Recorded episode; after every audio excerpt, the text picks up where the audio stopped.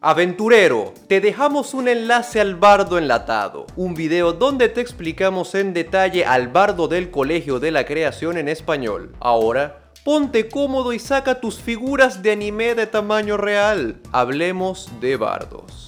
Vamos a comenzar con el Colegio de la Creación, el bardo del Colegio de la Creación. ¿Qué es un bardo del Colegio de la Creación? En resumidas cuentas, son bardos que canalizan una especie de poder o eco que resuena desde la mismísima creación del mundo. Tocan una especie de melodía primigenia llamada la canción de la creación, que usan para materializar objetos, darle vida a las cosas inanimadas y crear emojis flotantes mágicos. ¿Qué opinas tú que sería el concepto de esta clase, Luis? Me gusta mucho porque esto es muy parecido a uno de los conceptos que hay en LOL, en el lore de ellos, que son los distintos tipos de magia. Y una de estas magias es la magia elemental, en donde se encuentra la división del sonido. Y básicamente eh, lo que hacen los usuarios de este tipo de magia es manipular eh, el sonido como una energía primigenia eh, de la creación. Y es así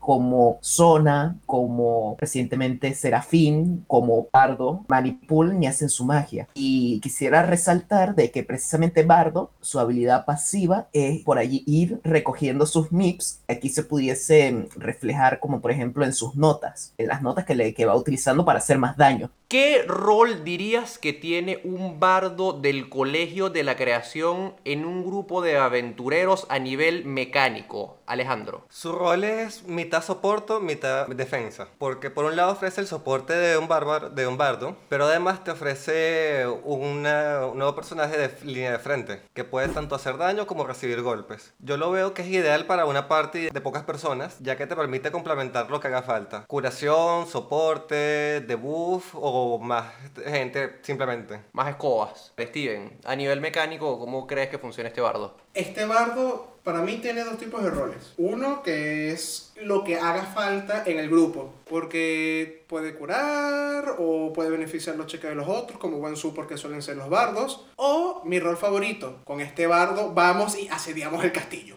Para mí, este bardo es la mismísima definición de support. No solo en combate, sino fuera del combate también. Porque no, no basta con tener una super inspiración bárdica, posiblemente la más versátil que exista, sino que además este bardo, con su habilidad para materializar cosas, te da lo que necesitas cuando lo necesitas. ¿Se te rompió tu arma? Toma un arma nueva. Empezó a llover, toma un paraguas. La única forma de salir de este calabozo es pasando por una ventana alta en una pared lisa. Qué bueno que tengo una escalera. Es como un bardo de infomercial. ¿No soportas el brillo del sol mientras conduces tu carreta? ¡Boom! Unos lentes de sol. ¿Harto de que tus huevos revueltos se peguen en la olla? ¡Boom! Un sartén de teflón. ¿Estás cansado de esos kilitos extra? ¡Boom! Un Orbitrek Platinum. ¿Estás cansado que las armaduras sean muy costosas en el juego? ¡Boom! Armadura gratis por unas horas para tus compañeros. Como Dungeon Master, como DM, yo honestamente, a mí me da miedo este,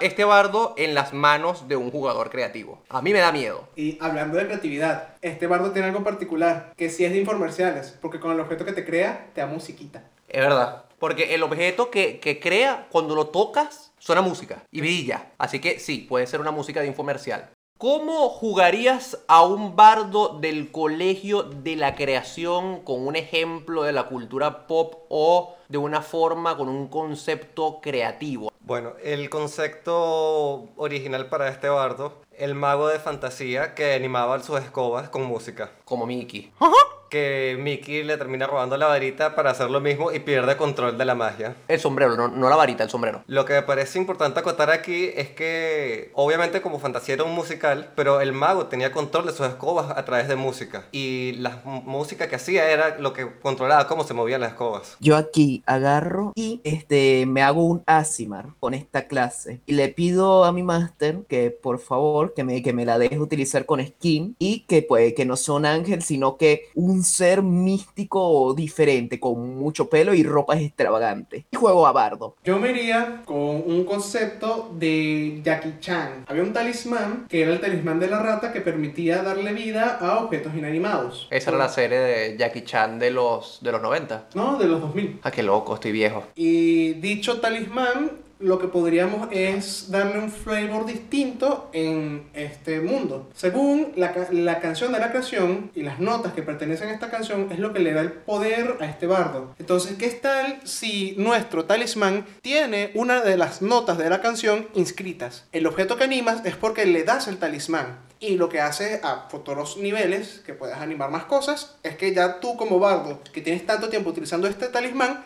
recreas copias de estos o fragmentos de este talismán que ahora puedes colocarlo en copias más pequeñas. Yo con este bardo me, me hice un concepto que me gustó bastante en base a las cosas que puede materializar el, el bardo y voy a estarme pegando a este concepto durante todo el análisis. Yo jugaría a este bardo como una versión medieval del tío Sam, la personificación nacional del espíritu de los Estados Unidos de América. Mi instrumento de batalla sería un cuerno de batalla o un xilófono que toca un remix de la canción de la creación que suena sospechosamente parecida al himno de los Estados Unidos. Y lo único que haría sería materializar armas y reclutar gente al ejército y apoyar a mis camaradas patriotas en batalla, como todo bardo. Incluso me tomé la libertad de investigar una lista de precios de armas para jugares. Algo que podrías hacer con tu tío Sam, que justamente las armas que creas para tu ejército pongan como canción de fondo Welcome to the Jungle o Highway to Hell. o el himno de Estados Unidos. Muy bien, vamos a pasar a revisar rasgo por rasgo, tratando de incorporar los conceptos que dijimos y vamos a analizar un poco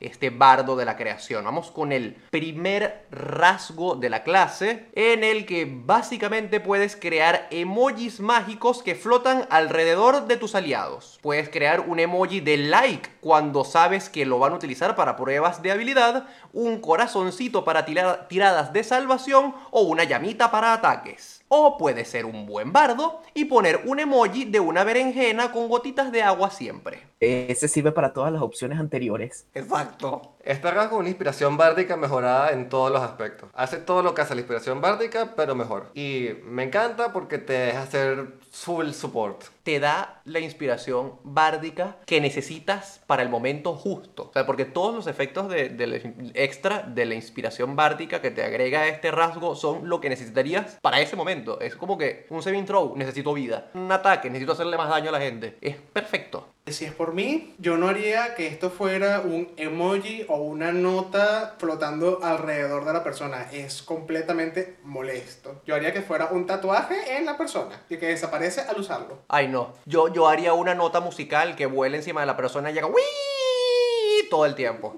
A ver, este, aquí yo siguiendo, eh, esa es literal la pasiva de, de bardo. Y bueno, dependiendo del momento, puedes tener tu bardo AD, tu bardo AP o tu bardo tanque. Y vas por allí pegándole a la gente con tus MIPS. En el caso del tío Sam, yo creo que una perfecta representación de las motas de inspiración serían estrellas y águilas calvas, flotando alrededor de tus aliados, siempre. En el caso de Jackie Chan, por fin aparecen los otros signos zodiacales chinos volando alrededor de tus aliados. Vamos con el segundo rasgo. La interpretación de la creación es donde las cosas se ponen peligrosas, porque es donde el bardo empieza a materializar lo que le da la gana. Bueno, yo creo que ya tú cubriste todo lo que se hacía falta en cuanto al potencial, porque te permite solucionar el problema del momento. En cualquier situación fuera de combate que tengas un problema, esto te soluciona. Y es perfecto, o sea, mientras más creativo sea el jugador, más peligroso es este rasgo. Lo único que hay que tomar en cuenta es que por ahora, en estos niveles, solo puedes tener un ítem creado.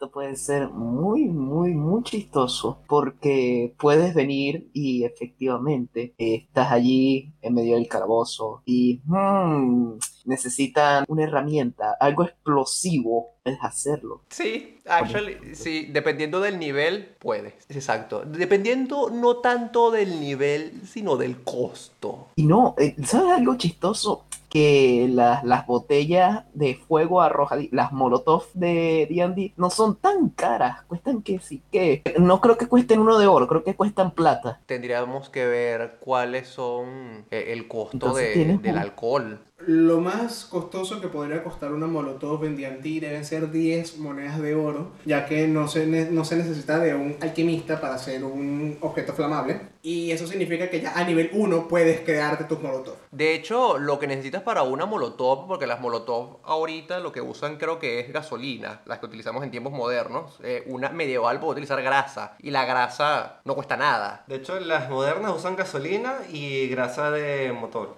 O sea, grasa, eh, aceite de motor. Por eso tú puedes hacer una medieval con grasa y no creo que sea muy Alcohol cara. y grasa. Sí, así que tu bardo sí puede hacer bombas molotov. a nivel 3. Pues en los primeros del nivel 3, 4 y 5, esto es súper conveniente, nada más para poderles dar las herramientas que le hagan falta o los objetos que le hagan falta a tu grupo de aventureros. Pero ya a nivel 6, si te da la gana, podrías crear una cama queen size para que todos dormamos tranquilos y feliz y cómodos en el descanso prolongado. A dormir juntitos, ay, cómo antes. O una carpa para que no les afecte la lluvia ni la intemperie. Recuerda que el ítem solo dura tu proficiencia de bonos en horas, horas. Así que tu carpa se va a desaparecer mitad de la noche. Igual una cama que te dure tres horas no es que sea la definición mismísima de la comodidad, porque en algún momento que te estés durmiendo se va a desaparecer la cama y van a caerse todos al suelo, pero es una opción.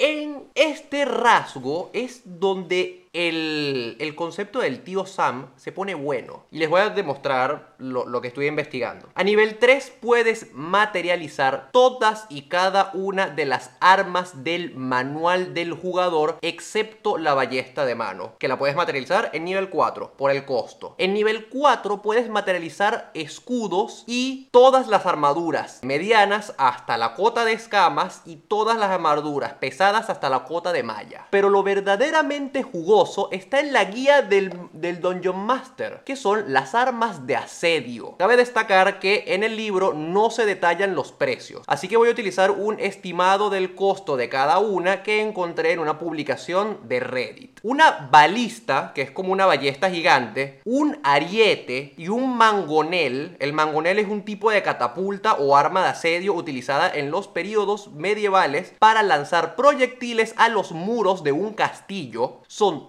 todas armas de asedio de tamaño grande que podrías materializar a partir de nivel 6 dependiendo de su costo en el mundo de tu partida. En la lista que investigué ponía que la balista cuesta 45 piezas de oro, el mangonel 75 piezas de oro y la, el ariete 200 piezas de oro. Eso quiere decir que a nivel 6 perfectamente podrías materializar una balista que, que tiene un rango de tiro de 480 pies de distancia máxima y pega 3 dados de 10 con un bono de más 6 al ataque. O un mangonel que tiene 800 pies de rango máximo y pega 5 dados de 10 de daño con un bono de más 5 al ataque. En nivel 14 puedes materializar objetos enormes y te libras del costo en oro. Puedes materializar un fundíbulo que también es conocido como trabuquete, al, almajaneque o lanzapiedras. Y es un arma de asedio medieval también empleada para destruir murallas y para lanzar proyectiles sobre los muros. O puedes materializar un cañón de pólvora. El fundíbulo tiene 1200 pies de rango máximo y hace 8 dados de 10 de daño con un bono de más 5 al ataque. Y el cañón de pólvora tiene un rango máximo de 2400 pies de distancia y pega 8 dados de 10 con un bono de más 6 al ataque. Y si quieres ser aún más patriótico y americano, puedes ir con tu DM y decirle, hablemos de armas de fuego. Una vez libre de los costos en nivel 14, empieza a materializar pistolas, rifles y granadas. Y enséñale a los orcos el espíritu del ejército confederado. Te dejamos un link en la descripción con el arsenal de artillería patriótico traducido al español en nuestro grupo de Discord. Busca el enlace en los comentarios. Alejandro, ¿cómo te sientes? ¿Cómo se siente tu espíritu patriótico después de escuchar este despliegue de nacionalismo, e- este escaparate de cosas que puede tener tu bardo en su infomercial? Con ganas de caerle tiros a alguien.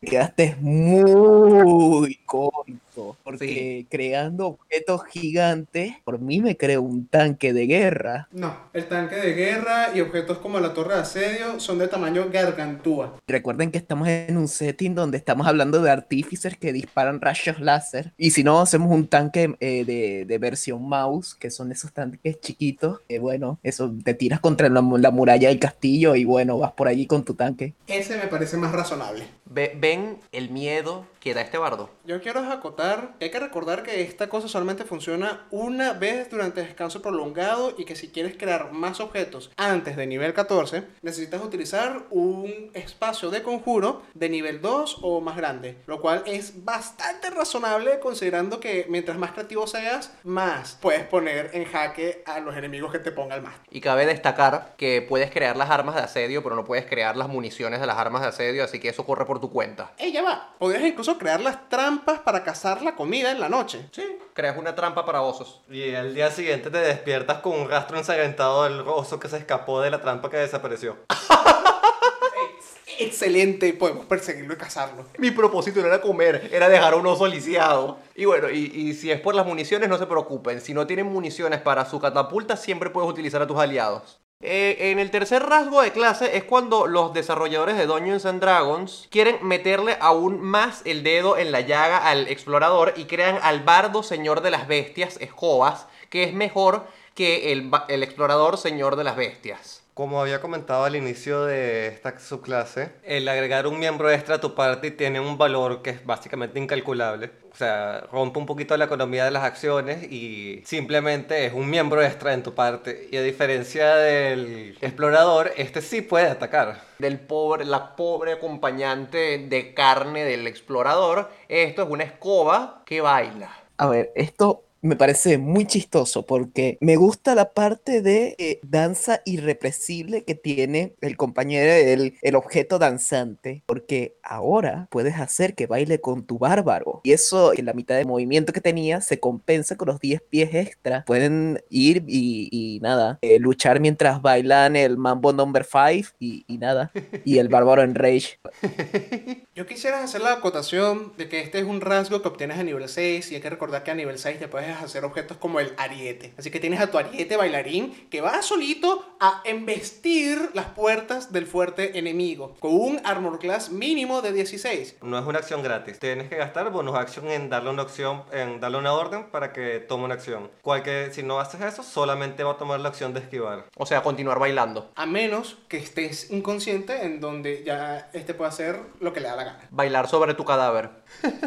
en el caso particular de mi concepto, este es el momento en el que hago que mi bardo tío Sam señale a una escoba que encontró en una casa, la señala con el dedo y le dice, te quiero a ti. Y le da una pistola y la obliga a enlistarse en mis filas patrióticas. El cuarto rasgo es el rasgo en el que hago realidad el sueño americano. Materializo un cañón gigante y cuatro rifles. Y hago un desfile para celebrar la guerra de la independencia. Por supuesto, el cañón va a estar bailando en el desfile y yo le voy a dar los rifles a mis compañeros y todos vamos a hacer un desfile patriótico. Esta habilidad es bastante buena. O sea, te quita todas las limitaciones que tenías. Bueno, no todas, porque ahora estás limitado por tu modificador de carisma. Pero a nivel 14 tu modificador de carisma es significativo. Si has estado metiéndole stats. Y tener tu ejército más una creación de tamaño máximo es bastante. Esto es chistoso porque tú cuando vayas a entrar a ese club privado del malo malote infiltrado y vayas a entrar sin armas y, y te esté acorralando diciendo, ajá, no tienen armas, ¿cómo van a pelear? El bardo se ríe y se pone a, y se pone a tocar allí, eh, qué sé yo, a ver, una, alguna buena canción y le da, le da un mandoble al paladín y, va- y pues, maitean.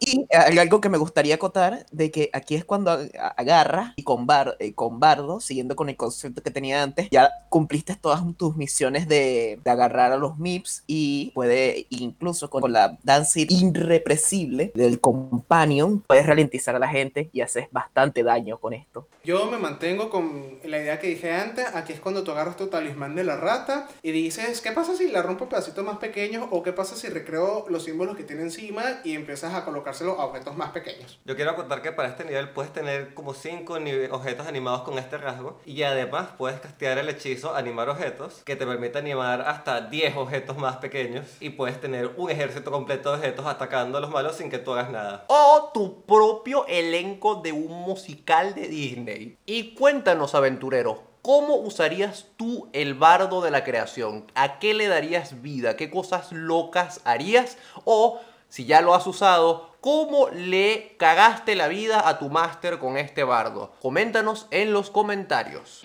La pesadilla de tu máster aún no ha terminado. En el siguiente capítulo de la Masterclass vamos con la próxima subclase del bardo. El bardo que te convence de pasarte a Fivertel. ¿No te quieres ensuciar las manos y tu traje de algodón en sucias batallas contra goblins? Mira el próximo video y aprende cómo solucionar absolutamente todo hablando. Ninguno de tus amigos te permitirá participar en batalla. Te necesitan para cuando haya que regatear precios en las tiendas y subir el precio de las misiones. ¿Tus amigos necesitan ideas para sus personajes? Te dejamos algunos videos en la descripción para que les des ideas. Conviértete en un bardo de la vida real y convéncelos de que se suscriban. En la descripción también te dejamos algunos enlaces para otros canales muy buenos con contenido geek en español y videos que puedes usar para despertar tu imaginación aventurera y crear personajes memorables. Nos vemos en el siguiente video. La música de este podcast fue obtenida desde audionautrix.com y Bensound.